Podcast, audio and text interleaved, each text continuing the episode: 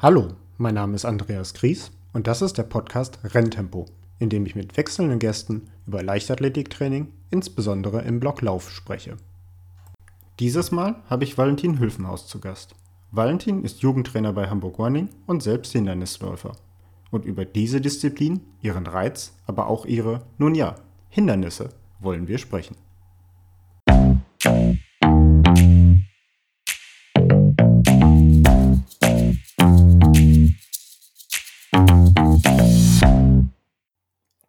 Hallo an Valentin, den ich in einer früheren Folge schon mal zum Thema Kinderleichtathletik und Grundlagentraining hatte. Heute ähm, sind wir ein bisschen weiter im älteren Bereich, weil in der Kinderleichtathletik gibt es das so nicht, aber wir wollen über den Hindernislauf sprechen, der uns durchaus beiden am Herzen liegt und den Valentin auch selber schon mehrfach im Wettkampf bestritten hat. Hallo Valentin. Genau, hallo Andreas. Äh, genau, vielen Dank, dass ich nochmal hier sein darf. Und ich würde fast sagen, den Hindernislauf gibt es in der Kinderleichtathletik schon, weil das über Bananenkisten laufen bei der Pendelstaffel kommt dem Hindernislauf, glaube ich, näher als dem Hürdenlauf. Aber das können wir jetzt ja dann äh, weiter ausdiskutieren und vertiefen. Äh, sehr gerne. Ich, ich bin fast geneigt, dir sofort zuzustimmen, weil es ja deutlich unregelmäßigere Rhythmen hat und weil so eine Bananenkiste auch massiver ist als eine Hürde, die einfach umkippt.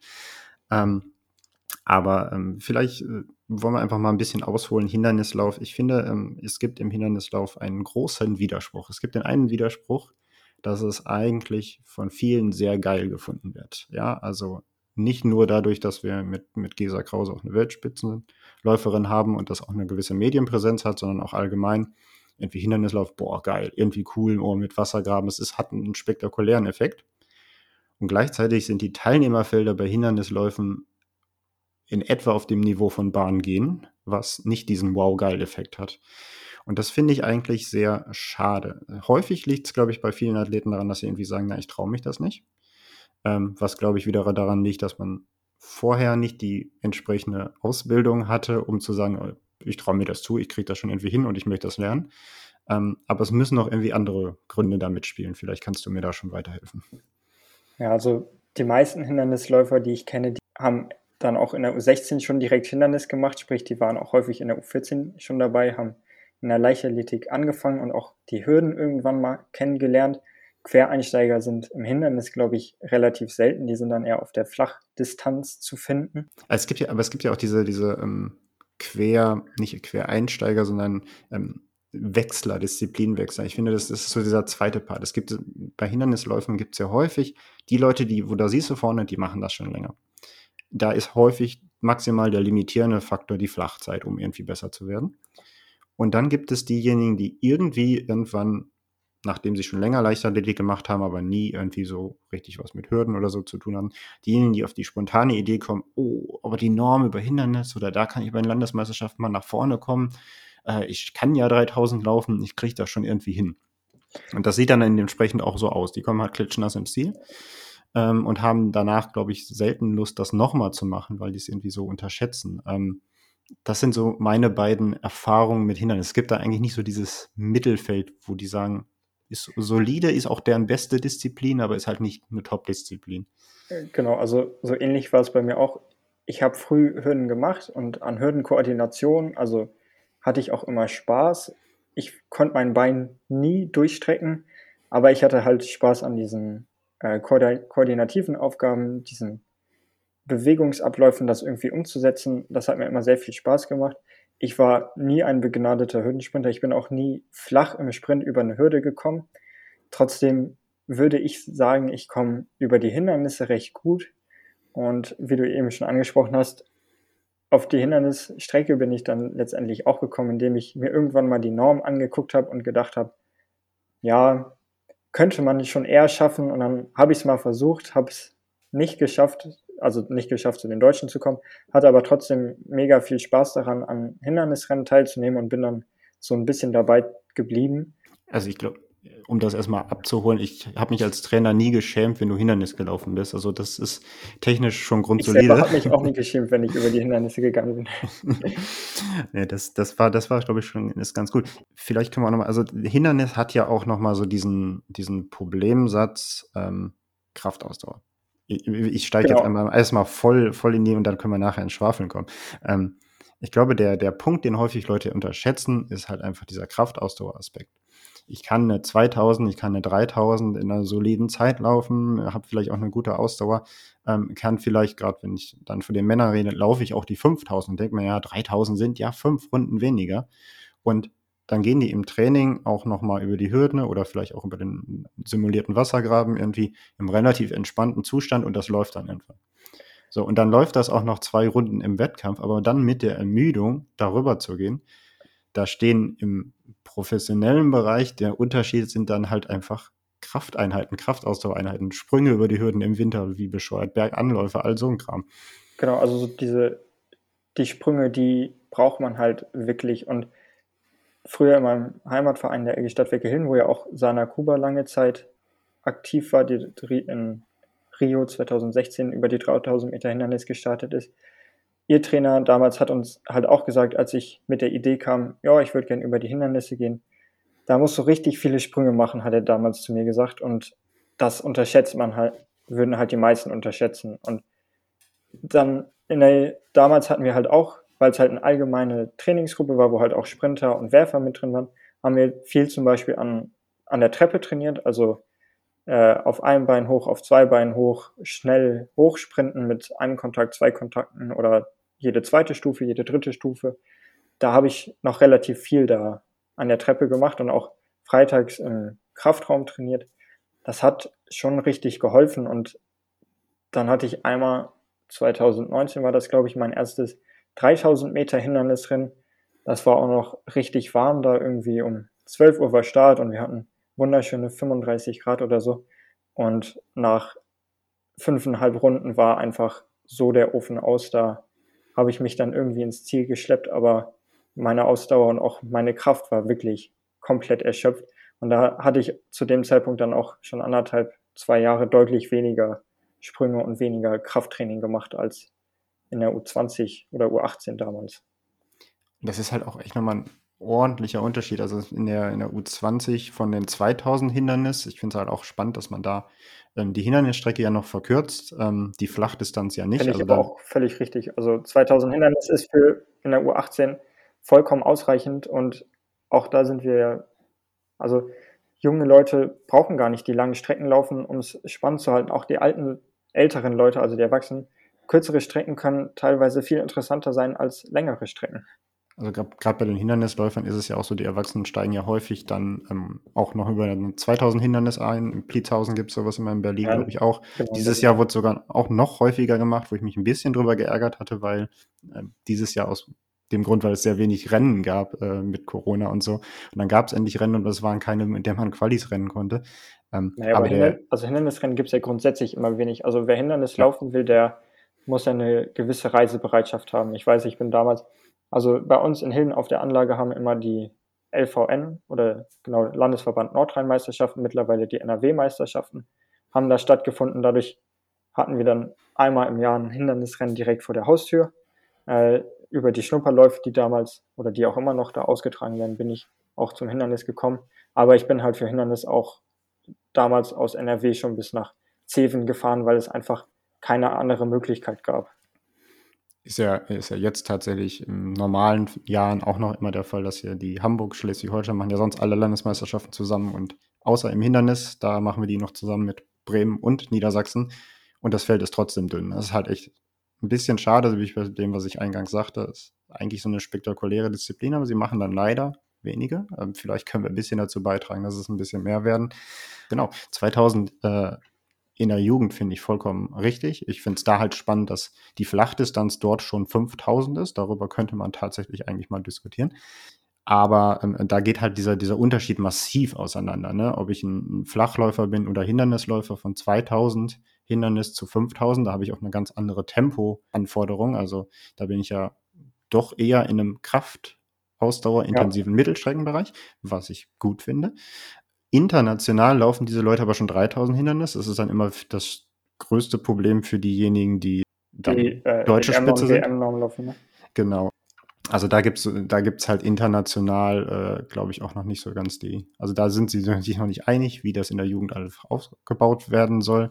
Grundsätzlich glaube ich aber dann, dass der Schritt, wenn wir jetzt im, im deutschen System bleiben, von den 2000 Hindernis auf die 3000 Hindernis dann in der U23 und in, in den Männern halt auch immer noch ein ziemlich massiver ist, den man auch schnell unterschätzen kann. Also die 2000 Hindernis, wenn ich die dann hinkriege und auch solide durchlaufen kann, was schon ein gutes Stück Arbeit ist, wenn ich dann im nächsten Jahr sage, okay, jetzt ist meine Wettkampfdistanz 3000 Hindernis, das ist, ist halt einfach mal ein Drittel mehr. Ne? Ja, erstens das.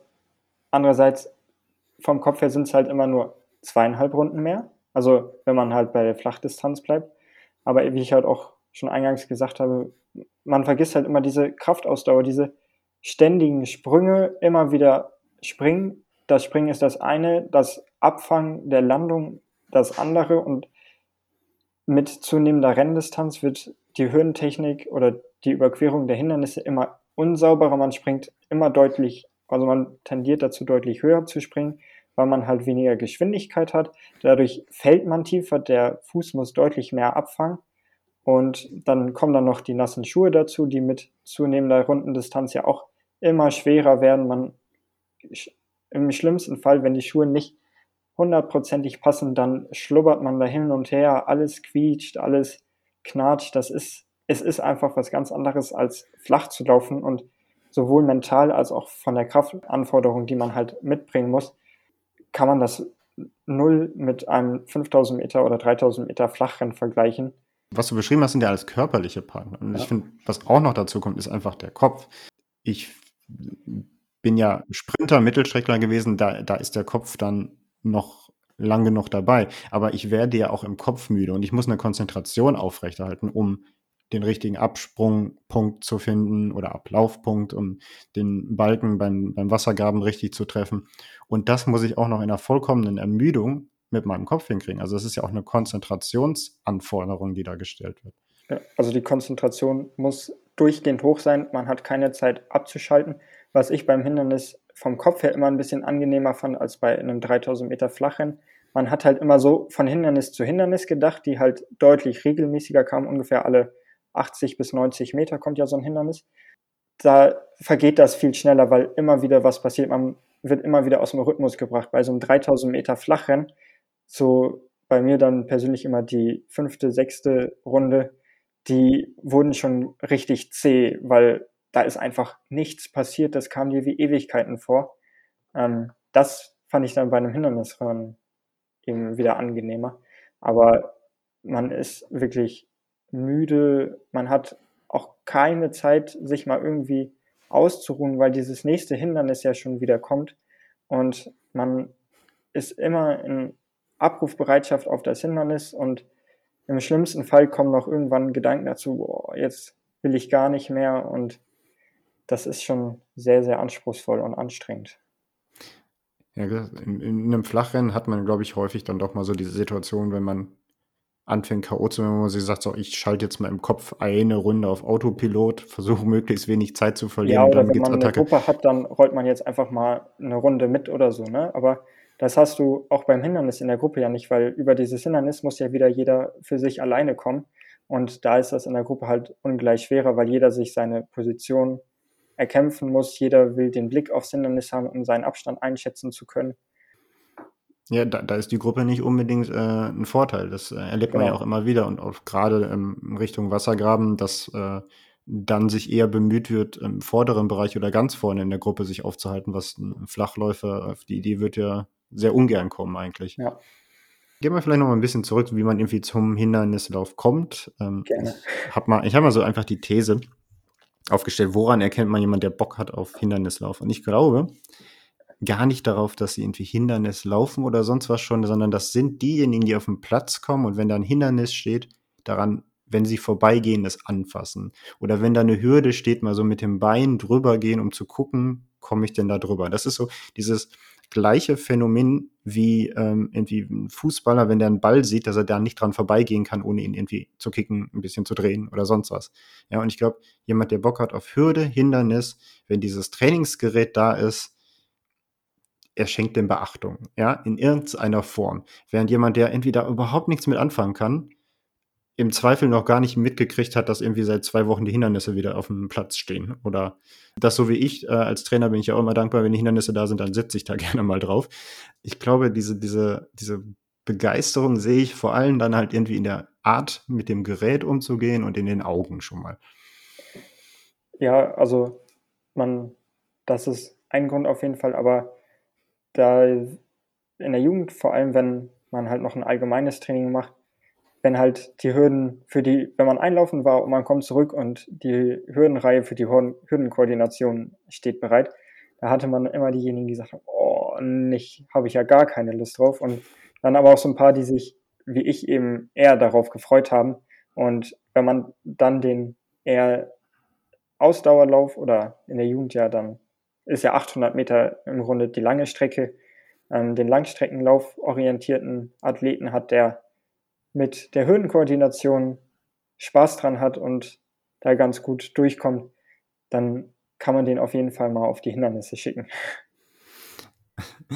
Du hattest ja anfangs gesagt, dass du gar nicht so der Hürdensprinter oder, oder Mittel, äh, nee, Mittelhürden, sag ich also, also so Langsprinthürde Mensch warst. Ähm, Finde ich interessant in der, in der Folge mit Michi Wilms, der ja sehr erfolgreicher Hindernisläufer auch selber war. Der hat ja auch sehr dafür plädiert, ne? Hürdensprint schon machen, das, das öffnet die, die Perspektive dahin. Ja, ähm, machen ja auf jeden Fall, aber ich war halt nie gut da drin. Gemacht habe ich es ja trotzdem. Ich fand, ich habe vor, vor einigen Wochen mir mal die Norm für die deutschen U16-Meisterschaften, da gibt es ja diese ähm, Einzelmeisterschaften mittlerweile oder seit einigen Jahren und da muss man ja eine Zweitnorm mitbringen, also ja. aus einem anderen Disziplinblock, damit halt nicht jemand nur irgendwie 100 Meter trainiert. Genau. Und ich, und ich finde es mal, also gerade in diesen Schnittstellen ähm, kann man ja dann doch noch mit einem relativ spezifischen Training, ist fast eine Lücke im System, dann noch relativ weit kommen. Also irgendwie 800 Meter und äh, 300 Meter oder 300 Hürdennorm. Es liegt jetzt im Training, wenn man es gut macht, nicht weit auseinander. Oder halt 300 Hürde und Hindernis. Das eine ist Disziplinblock Sprint, das andere Lauf. Das funktioniert tatsächlich dafür. Und ähm, ich glaube, das ist halt, kann auch für viele mal interessant sein, sich halt das darüber anzusehen. Ich würde jetzt nicht unbedingt als Lücke im System schreiben, äh, beschreiben, weil ganz auseinander muss es ja auch nicht sein. Also der Läufer muss ja nicht den Speer auf irgendwie 60 Meter werfen zwingend, aber wenn man halt so dieses grundlegend macht noch mal was anderes, damit ihr da mitmachen dürft, dann ist das ein guter Ansatz. Und ja, die Langhürden haben es ja tatsächlich noch deutlich schwerer als die Hindernisse. Also die werden gefühlt noch viel seltener angeboten als. Es ist meiner Meinung nach schon ziemlich Zufall, wie jemand zu den Hindernissen kommt. Aber wenn er einmal die Liebe für die Hindernisse gefunden hat, dann bleibt er da eigentlich auch. Aber es ist ja schon auffällig, dass es ähm, eine Reihe von Vereinen gibt, die regelmäßig Leute auf Hindernissen hervorbringen. Ein alter Verein ist ja einer davon ähm, oder gewesen, halt auch aufgrund ja. des Trainers. Äh, wir haben hier in, in, im Hamburger Vorort, in Pinneberg, auch regelmäßig gibt es da Hindernisläufer, wo, wo dein, dein Trainerkollege und, und Athletenkollege äh, ursprünglich ja herkommt. Und es gibt halt einfach auch weiße Flecken oder schwarze Flecken in, in der Hindernislandkarte. Und wenn du dir anguckst, Deutsche Meisterschaften U18, U20, wer läuft da die Hindernisse, ähm, sind sie ja sowieso eine Handvoll. Also das Teilnehmerlimit wird ja nicht mal annähernd erreicht. Und es sind dann doch auch wiederkehrende Vereine. Also da ist ja schon ähm, zu erkennen, wo wird da im Augenmerk drauf gelegt. Und es ist ja nicht nur, dass da eine Hindernisläufer rauskommen, sondern da kommen Leute raus, die zu deutschen Meisterschaften fahren. Also äh, ja auch ein gewisser qualitativer Maßstab, der dann äh, umgesetzt wird. Und der wäre ja prinzipiell reproduzierbar.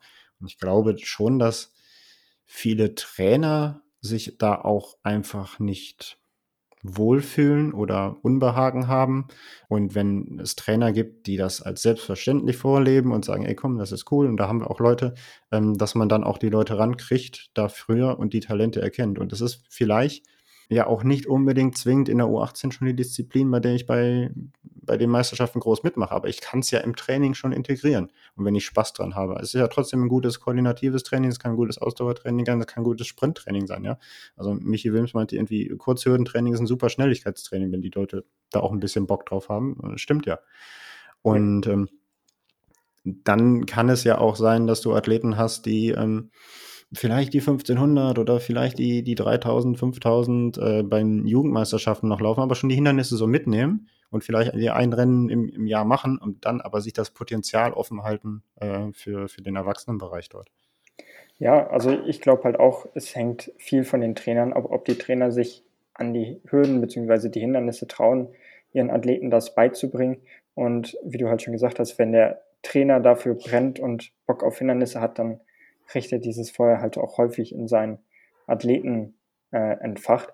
Und wenn man halt in der U14, U16 mit den Kurzhürden, mit der Hürdentechnik allgemein anfängt, dann ist das ein richtig gutes Training und eine wirklich gute Vorbereitung für die Hindernisse. Aber auch da kann man bei den Tempoläufen, die man eventuell macht, schon viel häufiger mal so eine Hürde oder vielleicht auch bei 400 Meter dann zwei Hürden oder so einbauen, irgendwo einfach mal zwei Hürden auf Bahn zwei dann meistens platzieren, damit die auf Bahn 1 durchlaufen können. Muss ja auch nicht annähernd auf der Originalhindernishöhe sein, die für die Männer bei 91 Zentimeter liegt und bei den Frauen bei 76 Zentimeter. Bei den Frauen geht's darunter kaum noch, aber selbst einfach so ein, der zu Beginn angesprochene Bananenkasten reicht da ja fast schon einfach, dass man eben aus diesem Rhythmus kommt. Man hat den positiven Effekt, dass man schon ein bisschen auf Hindernis vorbereitet und es macht halt einfach Spaß. Da muss man einfach mal so festhalten. ähm, ich würde sogar noch mal einen Schritt weitergehen. Es geht ja dann, wenn du sagst, es geht ja noch nicht mal um die, die Hürden oder Hindernisüberquerung. Also genau, es geht die, einfach die, darum, normale also, Hindernis, genau, die normale Hindernisüberquerung ist ja auch weit davon entfernt von einer Hürdensprintüberquerung, ja. abgesehen auch von der Höhe der Hürde, ähm, sondern es ist ja ein möglichst energieschonendes und wenig Zeit verschwendendes Überqueren des Hindernisses. Ja. ja. Ähm, und ähm, da geht es ja dann vor allem um das Koordinative. Also viel Geschwindigkeit wird ja nicht über dem Hindernis verloren, sondern dadurch, dass die Leute irgendwie trippeln müssen davor oder danach nicht wieder richtig antreten. Und dieses Koordinative, bin ich wieder bei dem Abschätzen der, der Entfernung zu einem Hindernis, ähm, was irgendwie automatisch im, im, im Hirn passieren muss. Das kannst du ja auch dadurch schulen, dass du mal einen Lauf nicht auf der Bahn machst, sondern dass du eine Geländegestrecke hast, wo so ein bisschen, ja, muss ja jetzt nicht die Killerwurzel äh, und Steine sein, wo es dann auch wirklich gefährlich wird, aber, aber einfach so ein bisschen ein Gefühl dafür haben muss, ähm, okay, und da ist dann die leichte Kurve, die ich einsetzen muss, etc. Und, und da geht es vielleicht minimal berghoch, bergab, dass ich einfach auch dieses Körpergefühl haben äh, kann im Lauf. Also gerade dann finde ich, finde ich auch wertvoll. Man muss ja nicht jeden Lauf auf der Tatanbahn machen und vor allem nicht im im Jugend- und, und äh, Schüleralter kann ich mir ja auch andere coole Strecken überlegen. Also man muss ja nicht mal in den Park gehen, man kann ja auch häufig einfach die Tatanbahn auf den verlassen und den Rest des Stadions, die Tribünen oder irgendwelche Abhänge oder so mit einbeziehen. Und wo du das ansprichst, ich bin mir jetzt nicht ganz sicher, aber ich meine, es ist schon auch so, dass die, die in der U18 und U20 über die Hindernisse viel starten, auch bei den Crossläufen immer ziemlich weit vorne dabei sind, weil man halt einfach eben nicht dieses stumpfe Laufen auf der Bahn hat, sondern man hat wechselnde Bewegungsabläufe in den Beinen, im Oberkörper. Man muss seinen Lauf unterbrechen für einen Richtungswechsel oder eben eine Hindernisüberquerung. Das sind halt andere Anforderungen, als wenn man nur stumpf auf der Bahn siebeneinhalb oder zwölfeinhalb Runden möglichst schnell läuft. Und wir sind wieder eigentlich beim Bereich Kraftausdauer. Also ich meine, ne, ein Kraftausdauertraining ist ja nicht nur äh, irgendwie Beinpresse, sondern halt auch Läufe im Gelände, ja. Also ein profilierter Dauerlauf ist ja auch eine Form des Kraftausdauertrainings. Jetzt nicht primär, aber schult das mit, ne, wenn ich immer mal wieder leicht hoch runter muss. Und das trifft es dann halt auch. Also gerade der, der Hindernisläufer sollte vielleicht statt seinem 10 Kilometer Dauerlauf oder 12 Kilometer, egal jetzt welches Alter und welche, welche Intensität wir darüber reden, äh, das darf dann gerne mal ein paar, ein paar Sekündchen langsamer im Schnitt sein und dafür statt auf der Flachdistanz mal äh, im, im profilierten Gelände. Ja. Das ist sicherlich ein, ein, Vorteil, den man da davon mitnimmt. Also auch da muss es dann ja immer kein hochalpines Gelände mit irgendwelchen 17% Steigungen oder so sein, aber wenn es halt mal so für 800 Meter 3, 4% hochgeht und das immer mal wieder und hoch und runter dann oder auch einfach nur wellig ist für die Flachländler, dann, dann reicht das ja fast schon. Also halt einfach mal die üblichen und einfach zu laufenden Wege und Straßen verlassen und schon versuchen auch irgendwelche Pfade oder welligen Profile äh, zu finden. Das hilft auf alle Fälle. Genau, wie du sagst, es, mu es muss nicht das Trailrunning, es muss jetzt auch nicht der Berglauf sein, da, der ist dann vielleicht auch wirklich, wenn es zu hohes Gefälle ist, zu krass, weil man zu weit vom, vom eigentlichen Lauf weg ist. Ähm, aber halt einfach ein bisschen, wo es hoch runter geht. Ne? Und macht im Zweifel dann auch mal mehr Spaß. Man muss halt einfach dann nur lernen, nicht so sehr auf die Pace zu gucken, sondern mehr auf sich in sich hineinzufühlen, weil. Ähm, ja, genau, das ist dann, wenn man einen festen Trainingsparameter haben will, an dem man festhalten will, dann ist es bei bergigen Läufen die Herzfrequenz. Wo ich da dann auf den Podcast mit Henning verweisen kann und welche Tücken Uhren haben, wenn sie die Herzfrequenz äh, äh, messen sollen. Ähm, und was man dann vielleicht, ähm, da muss vielleicht doch nochmal der Brustgurt her. Aber du sagst es schon, genau. Und, und etwas erfahrenere Athleten haben das ja auch dann noch relativ gut ins Gefühl. Wenn man jetzt ganz ins Professionelle gehen will, könnte man auch noch äh, mit einer mobilen Laktatmessung arbeiten. Da sind wir aber jetzt schon auch wirklich auf, äh, auf, eine, auf einem sehr hohen Niveau. Ähm, mir ging es eigentlich erstmal grundsätzlich darum, ne, auch so ein bisschen, ja, einfach lockerer da auch ranzugehen und äh, schon ein bisschen nach Gefühl muss man dann laufen. Es ist ja dann im Hindernisrennen halt leider auch so. Also theoretisch gibt es einen festen Punkt, wo die ersten 1000 und die zweiten 2000 durch sind. Aber es ist halt nicht so einfach wie bei einem Flachrennen, weil ich halt einfach dieses Stück mehr Vorgabe oder dieses Stück hinter dem 3000 Meter Start erstmal starte, weil ja die Grunde ein bisschen kürzer ist mit, der, mit dem Hindernisgraben. Ja, oder halt ein bisschen länger, je nachdem. Oder in, meistens in den USA ist es ja dann, wo das außen ist. Ähm, ja. Also das macht's ja, das macht's ja schon mal ein bisschen komplizierter und das heißt ja dann schon auch, dass ich ein, ein bisschen da laufen muss, äh, ein bisschen in mich ja selber reinfühlen kann und nicht genau, nur also rechnen kann. Als Athlet hat man halt auf den ersten Runden eigentlich gar keinen Anhaltspunkt, wie schnell man tatsächlich ist, weil man fast immer, also bei 3000 Meter Hindernis sind die ersten 200 Meter ja oder etwas mehr als 200 Meter ja flach. Man läuft auch ohne Wassergraben. Das heißt, man hat schon mal eine Zeit, aber auch wenn man da die Ziellinie überschreitet, ist man ja eben nicht 200 Meter gelaufen, sondern 220 Meter oder so. Das heißt, das kann man schon nicht nur schwer abschätzen. Und da auf die Uhr zu gucken, ist auch ein bisschen schwierig, weil kurz danach steht das erste Hindernis. Genau. Also eine Handgelenksuhr sollte man zum Hindernis gar nicht mitnehmen, weil dafür hat man überhaupt keine Zeit. Diese festen Uhren, die sieht man ja, wenn sie gut aufgestellt ist, schon ein bisschen weiter vorne weg. Da kann man dann schon mal drauf schielen, wenn jetzt auch nicht so das mega volle Feld ist. Und auch bei den Tausender-Marken oder der 2000er-Marke, du weißt nicht genau, wo die sind, weil in jedem Stadion ist der Wassergraben auch 50 Zentimeter weiter innen oder weiter außen. Also das ist ja auch nicht so genormt. Und in manchen Stadien sind die Kurvenradien flacher oder so. Du hast kaum eine Chance, da wirklich fixe Durchgangszeiten oder so ähm, abzulesen, sondern du kannst immer nur einschätzen, bist du jetzt ungefähr in dem Bereich, den du dir vorgestellt hast, oder wolltest du eigentlich ein bisschen schneller sein oder ein bisschen langsamer? Und da muss man schon wirklich auf seinen Körper vertrauen und in ihn reinhören. Und wenn man halt schnell laufen will, wirklich von Natur aus gleichmäßig laufen können und diese Pace einfach im Körpergefühl haben, dann kann man das auch abschätzen, indem man seine 200 Meter Zeit nimmt und dann irgendwie ein, zwei Sekunden für eben diese 20 Meter oder so noch aufschlägt, zum Beispiel auf den ersten 200 Metern. Und alles andere wird halt echt schwierig, da irgendwie abzuschätzen. Man kann sich dann halt eigentlich nur noch an sich selber orientieren irgendwann. Ähm, ich glaube, das muss man dann halt auch lernen. Also Erfahrung ist ja bei allen Disziplinen wichtig, aber ich glaube, bei, beim Hindernis vielleicht nochmal einen, einen Tacken mehr. Ja. Ähm, vielleicht wollen wir gegen Ende nochmal so ein bisschen auf das Training reingehen. Leute jetzt nicht Hindernis laufen, was ja wahrscheinlich die Mehrzahl der Menschen ist. Man kann ja da schon nochmal die Angst nehmen, dass wenn ich jetzt sage, ich möchte Hindernisläufer werden, dass ich keine Läufe mehr ohne Hindernis mache. Also es ist ja tatsächlich dann doch so, dass das Training sich nicht massiv unterscheidet von dem der Flachläufer. Es ist ein bisschen mehr Kraftausdauer ausfällig. Es gibt ein Techniktraining, aber ähm, die meisten Hindernisläufer trainieren ja in Gruppen, in der häufig dann sogar noch die Mehrzahl der Athleten Mittelstrecken- oder Langstrecken-Flachläufer sind. Und es gibt tatsächlich auch einige sehr gute Athleten, die monatelang nicht über Hürden gehen, ähm, wenn die Technik das dann hergibt. Ähm, aber dann halt natürlich irgendwie die Kraftparameter und die Ausdauerparameter bearbeiten. Weil letztlich ist halt die Flachzeit ja doch das, äh, wo, wo, wo die äh, Zeit herkommt. Genau, also man muss grundsätzlich muss man, wenn man eine Norm laufen will, ja erstmal die Flachzeit mitbringen, also die grundlegende Pace, die braucht man auf jeden Fall. Da helfen dann auch die Hindernisse nichts. Die machen einen da nicht besser.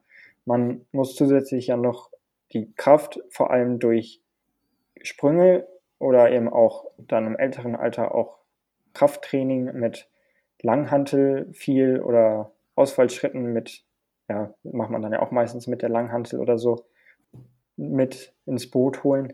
Und bei den Tempoläufen, da kann man halt ein Gleichgewicht schaffen irgendwie.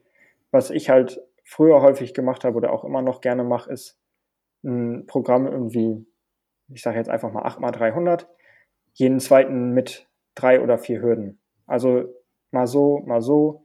Den mit Hürden, der ist dann ein bisschen langsamer, der oder der ist ein Race Pace, der ohne Hürden ist ein bisschen schneller.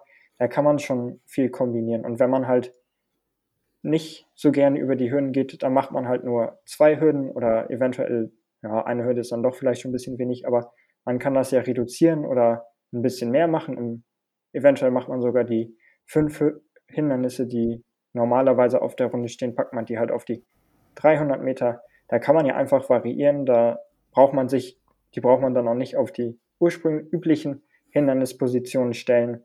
Ja, und es, es gibt ja auch viele so Einheiten. Ähm, wenn man das Stadion genug nutzen kann, das ist ja in, in manchen Städten auch immer so das Problem, ne, kann ich jetzt überhaupt die Hürden hinstellen ja. oder störe ich andere Gruppen, aber äh, gehen wir mal von dem Fall aus, dass geht, ähm, wo ich in der Gruppe kombiniert trainiere, ne? also wo bei den 300ern halt die Hürden irgendwie auf der Bahn 2 stehen und äh, du läufst dann halt über die Hürde ja, ähm, und dein Trainingskollege läuft daneben her und das simuliert ja auch so ein bisschen dieses Impulslaufen, was man ja auch irgendwie braucht.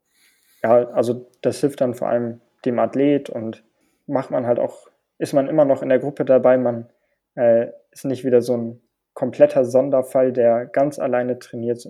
Es macht da in dem Punkt auch einfach wieder mehr Spaß. Und im Training würde ich auch fast immer die Empfehlung geben, über normale Hürden zu laufen, also nicht die starren ja. Hindernisse. Ähm, erstens verletzungstechnisch, weil die normalen Hürden kippen ja einfach um. Und es ist auch, also ich habe die Erfahrung gemacht, man muss sich einmal bei den Hürden ordentlich auf die Nase legen, merken, dass da nicht wirklich was passiert und dann ist die Angst in Anführungszeichen auch nach einer Zeit verschwunden. Also deswegen im Training immer auf die normalen Hürden gehen und die Hindernisse stehen nur im Rennen da. Die sind halt auch sehr schwer. Das haben wir neulich nochmal festgestellt, ähm, wenn man sie dann äh, transportieren will. Ähm, Erstens das, dafür empfehlen sich dann ja auch die Hürden. Das auf jeden Fall. Und wo man auch auf jeden Fall überhaupt nicht, wenn man mit Hindernis anfängt, mit anfangen sollte, ist mit dem Gedanken, das Hindernis ist ja so breit, da kann ich im Zweifel drauf treten. Das Ziel beim Hindernislaufen ist immer die direkte Hindernisüberquerung. Ausnahme ist natürlich der Wassergraben. Da schon drauf treten, um sich dann abzudrücken und im letzten Drittel des Wassergrabens zu landen.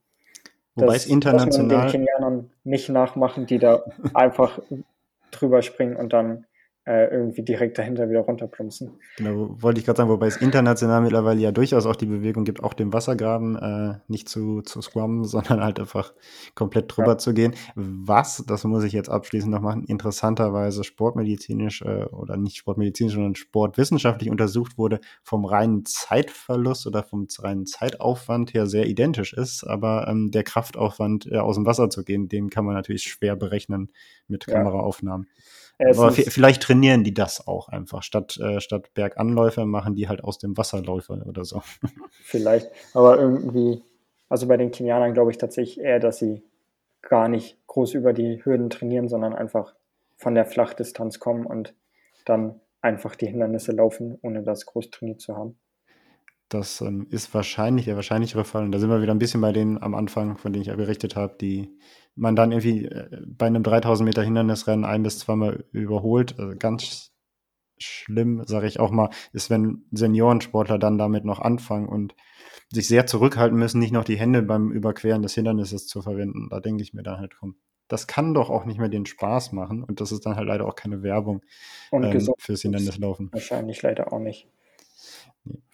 Ich danke dir für, für diese 35 Minuten etwa äh, Hindernislauf. Ähm, ich genau. bin immer noch ein großer Fan dieser Sportart und ich hoffe, wir konnten, oder dieser Disziplin und ich hoffe, wir konnten noch ein paar mehr überzeugen, ähm, vor allem halt auch als Trainer ein bisschen ein Augenmerk zu gucken und vielleicht mal drauf zu schielen, wer, wer schielt denn auf dem Sportplatz auf die Hürden und die Hindernisse und vielleicht kann ich dann da ja doch noch mal ein paar Leute mehr auf Wettkämpfen genächst erblicken. Genau. Vielen Dank, äh, dass ich nochmal dabei sein durfte und mir ist noch aufgefallen, dass es zwischendurch von mir ein bisschen sehr negativ klang, wie Hindernislauf ist. Es macht riesen viel Spaß und jeder sollte mal Hindernis ausprobieren. Es ist nicht so nicht zwingend so schlimm, wie ich es hier teilweise beschrieben habe. Stellt einfach mal eine Hürde bei den Tempoläufen in den Weg. Als Trainer oder als Athlet nehmt euch eine und stellt sie in den Weg. Und wenn ihr sagt vorher Bescheid. Genau, sagt vorher Bescheid. Und wenn ihr zu viel Angst vor den normalen Hürden habt, es gibt auch so Kipphürden, die bei dem kleinsten Windhauch umkippen. Da kann euch dann gar nichts passieren. Wunderbar. Ich danke dir. Jo. Falls dir diese Folge des Renntempo Podcasts gefallen hat, würde ich mich sehr freuen, wenn du den Podcast abonnierst und mir eine positive Bewertung oder einen Kommentar da lässt. Sehr freue ich mich auch darüber, falls du ihn in den sozialen Medien mit deinen Freunden teilst. Hast du Fragen oder Anmerkungen zum heutigen Gespräch oder Themenideen für eine zukünftige Folge? Dann schreib mir gerne eine Nachricht. Du erreichst mich unter anderem über mein Instagram-Profil coach.gries und über meine Website andreasgries.de.